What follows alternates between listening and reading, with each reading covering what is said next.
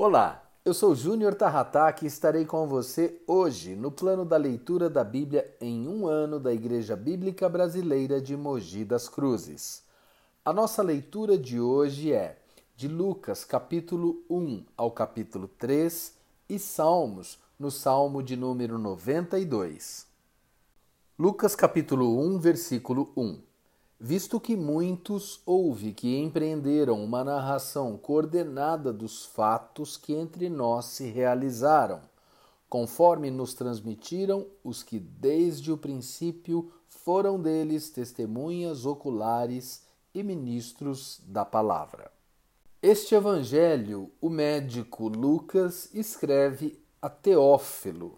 Teófilo, que em latim e, e grego significa querido por Deus ou aquele que ama a Deus, provavelmente foi um militar aqui de alta patente do exército romano, que, convertido a Jesus, patrocinou pesquisas e a publicação desse relatório fiel sobre a vida de Jesus. Então, o que temos aqui é Lucas, que é um médico e é também um historiador ele faz um relato de tudo aquilo que ele pesquisou, de tudo aquilo que ele obteve de informações com riqueza de detalhes, principalmente quando encontramos relatos de enfermos e de cura. Afinal, Lucas, além de historiador, ele era médico, o que dá a ele uma autoridade para escrever sobre o assunto. Vamos para Lucas capítulo 2.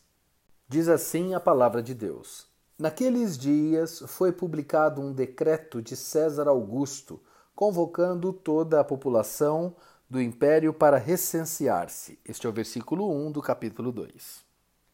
No capítulo 2, dos versos de 1 a 6, vemos que cada homem se dirigiu à localidade onde era conservado o registro da sua família paterna. De acordo com os costumes romanos, todos estavam obrigados a isso, alistando-se para o recenseamento na localidade da sua família. Os costumes judaicos modificaram a exigência legal, requerendo que cada qual se dirigisse à localidade onde estava registrado o anal relativo ali ao seu ancestral, e não ao local onde residia atualmente. Esse recenseamento romano ele consistia essencialmente em duas partes: declaração dos nomes das pessoas, sua ocupação, esposa, filhos, servos e propriedades. E a outra parte era declaração do valor das propriedades, do dinheiro e outros recursos que esperavam contribuir para a manutenção do governo, o fornecimento dos homens para o exército e dinheiro. Em Lucas, do capítulo 2, de 7 a 20, nós vemos a descrição sobre o nascimento de Jesus. E após isso, o Senhor é apresentado no templo, conforme está escrito lá em Êxodo, capítulo 13, versículo 2. Na ocasião, a criança era consagrada ao Senhor, circuncidada e era oficialmente nomeada. Não dá para concluir Lucas capítulo 2 sem fazer a leitura do versículo 11, que diz assim: É que hoje vos nasceu na cidade de Davi o Salvador, que é Cristo o Senhor. Aleluia. Realmente este versículo é um dos versículos mais belos da palavra de Deus. Vamos adiante, Lucas capítulo 3, versículo 1 no 15º ano do reinado de Tibério César, sendo Pôncio Pilatos governador da Judéia, Herodes, tetrarca da Galiléia, seu irmão Filipe, tetrarca da região de Itureia, e Tracônites e Lisânia, tetrarca de Abilene. Aqui, onde vemos esse trava-língua nesta leitura, nós lemos do verso 1 a 6 que João Batista começou o seu ministério no deserto próximo ao Jordão. Ele era um profeta diferenciado por sua missão, que era preparar o coração do povo para o ministério de Jesus Cristo. Ou seja, ele antecede a Jesus, ele vai ali abrindo o caminho. A pregação de João Batista confrontava o povo ao arrependimento, a uma mudança de atitude. Isso nós vemos do versículo 7 ao versículo 14 do capítulo 3 de Lucas. E dos versos 15 ao 20, nós vemos o testemunho de João Batista, que era tão forte, carregado do poder de Deus, que as pessoas começaram até a pensar que ele era o Cristo. Isso me surpreende muito, porque João Batista não fez nenhum milagre. Contudo, ele era o milagre, ele era a voz profética. João Batista diz que o Messias seria muito maior do que ele. Ele diz assim: Enquanto eu vos batizo com água, ele vos batizará com Espírito Santo e com fogo.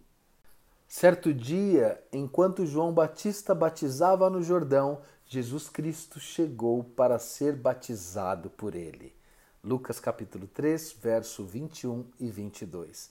E quando Jesus é ali batizado por João Batista, enquanto ele ainda orava, o Espírito Santo desceu sobre ele, e a voz de Deus, o Pai, foi ouvida por todos, dizendo: Tu és meu filho amado, e em ti me agrado.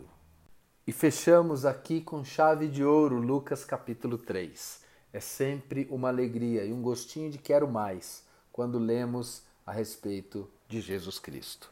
Vamos agora para o Salmo 92.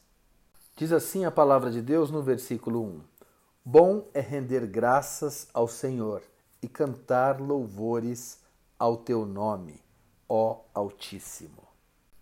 Qual de nós ainda não cantou este salmo? Não é verdade? É um lindo louvor. E o salmista Davi aqui rende graças a Deus por suas maravilhosas obras. Ele nos convida a começar o dia assim, adorando, cantando louvores ao seu nome. As obras de Deus são grandes, incontáveis para Davi. Não há como elas passarem despercebido. É impossível não adorar a Deus. É isso que esse salmo conclama.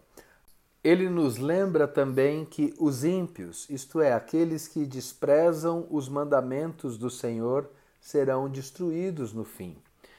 Em contrapartida, os justos continuarão crescendo, florescendo e se alegrarão continuamente no Senhor. Louvado seja Deus pelas suas promessas que não falham, que não voltam atrás, porque a palavra de Deus dura e permanece para sempre. Assim como Lucas escreveu a Teófilo contando sobre as maravilhas do nascimento de Jesus, nós lemos aqui sobre as maravilhas de Deus nas palavras do salmista. Vamos fazer uma oração pela bênção da palavra de Deus. Obrigado, Senhor, em nome de Jesus, por essa leitura abençoada no Evangelho de Lucas, onde vimos ali no início do Evangelho o testemunho na narrativa, Deus, do nascimento de Jesus, de João Batista e do batismo do Senhor. E lemos aqui, Pai, no Salmo, que bom é render graças ao Senhor e cantar louvores ao seu nome. Louvado seja o seu nome, Pai, pela oportunidade que temos de ler isso na tua palavra e assim iniciarmos o nosso dia, louvando o nome do Senhor. Em nome de Jesus, nós oramos e te agradecemos. Amém.